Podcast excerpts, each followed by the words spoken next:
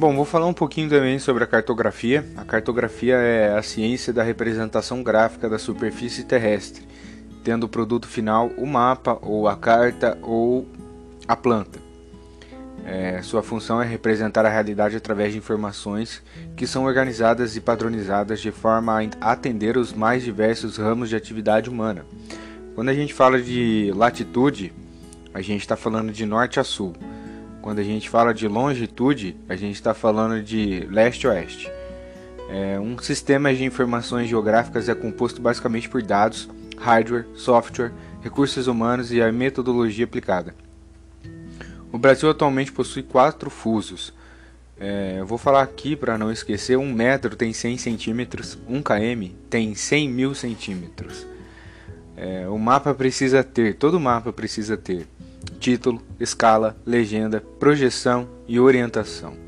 O sinal do GPS, a cada 0,01 segundo, cada satélite transmite duas informações: a, hora atual e o ponto de referência em que ele está, ou seja, a latitude e a longitude.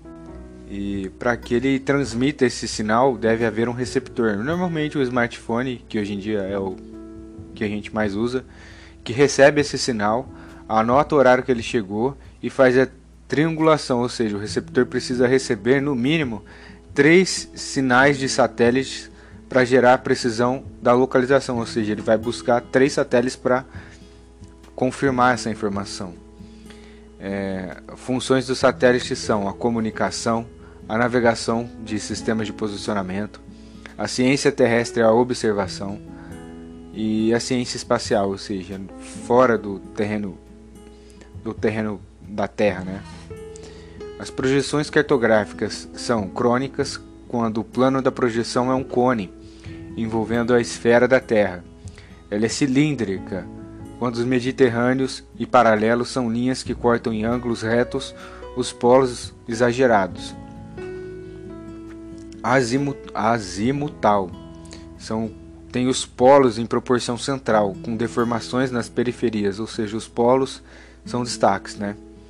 Ah, eu vou falar aqui a formulinha da escala, né, que a gente utiliza para fazer as, as, contas, que seria a, é, a escala é igual a distância real dividida pela distância do mapa. Ou seja, você vai para você descobrir a escala, você primeiro precisa saber a distância real de um local para o outro. E aí você divide a distância, é, essa mesma distância que o mapa fornece essa, essa, essa informação. Ou seja, de São Paulo a Rio de Janeiro tem, sei lá, 450 quilômetros. É, e na distância no mapa de São Paulo a Rio de Janeiro tem 4 centímetros.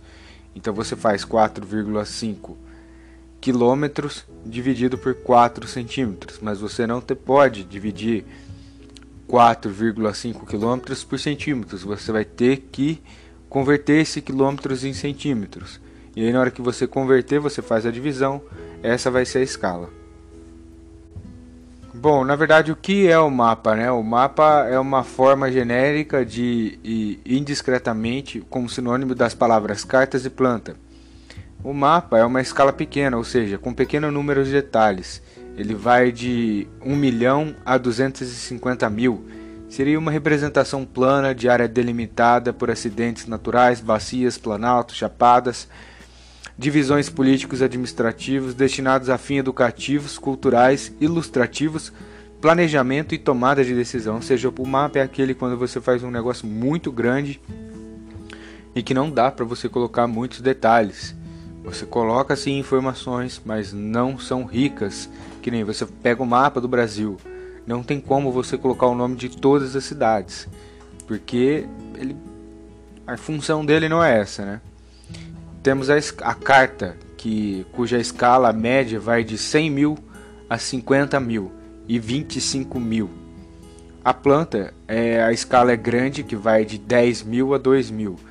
E o que quer dizer a escala grande e escala média? Na escala grande você consegue ver melhor as coisas, a escala grande você faz os detalhes das coisas, tipo a planta de uma casa.